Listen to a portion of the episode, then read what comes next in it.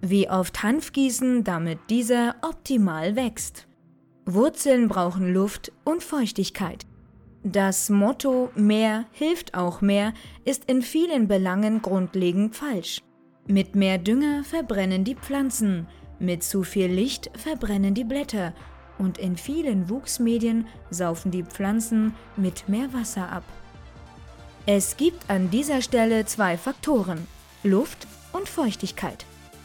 Beides wird benötigt und somit muss ein Schnittpunkt erreicht werden, mit dem beides vorhanden ist. Wird die Erde trocken, ist Luft genug enthalten, aber kein Wasser. Wird die Erde nass gegossen, ist es umgekehrt und wenigstens genauso schlimm. Richtig Hanf gießen sollte man somit erlernt haben.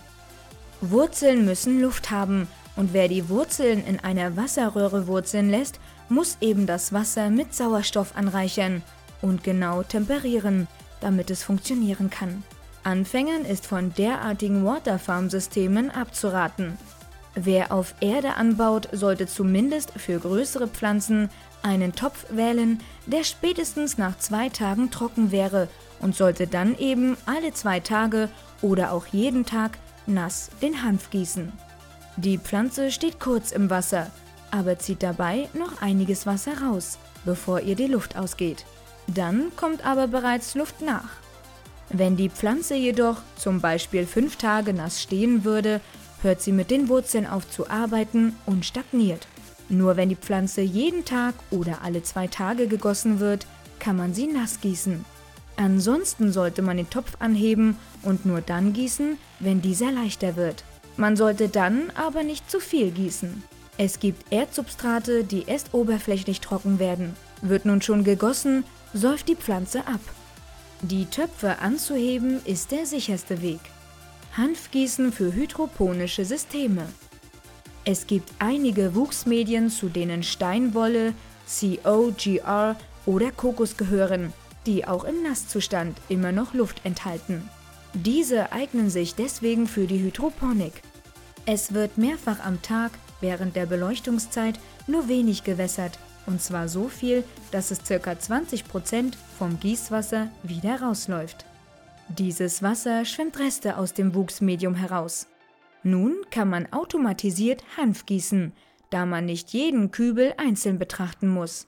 Das ist der enorme Vorteil, sowie viele darauf schwören, weniger Arbeit und mehr Ertrag zu haben.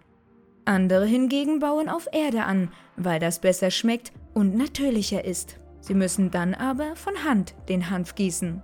Es gibt auch Fließtische, bei denen die Pflanzen auf Fließ stehen und laufend von der oberen Seitenkante Wasser die Schräge herunterläuft.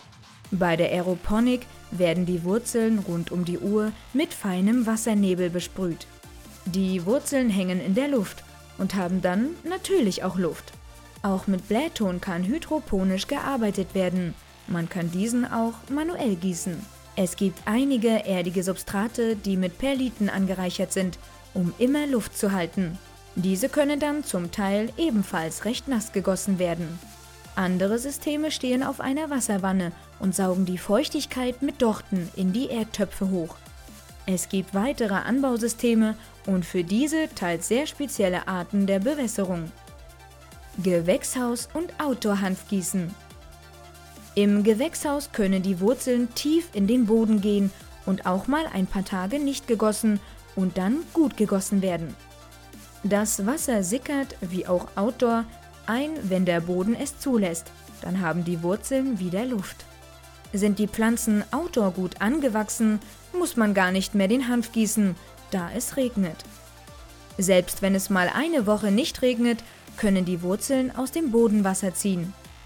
Es kann jedoch einen entscheidenden Unterschied machen, die Pflanzen im kultivierten Garten zu halten und zu wässern. Viele Pampa-Outdoor-Pflanzen kommen zwar durch, aber sie entwickeln sich nicht dementsprechend.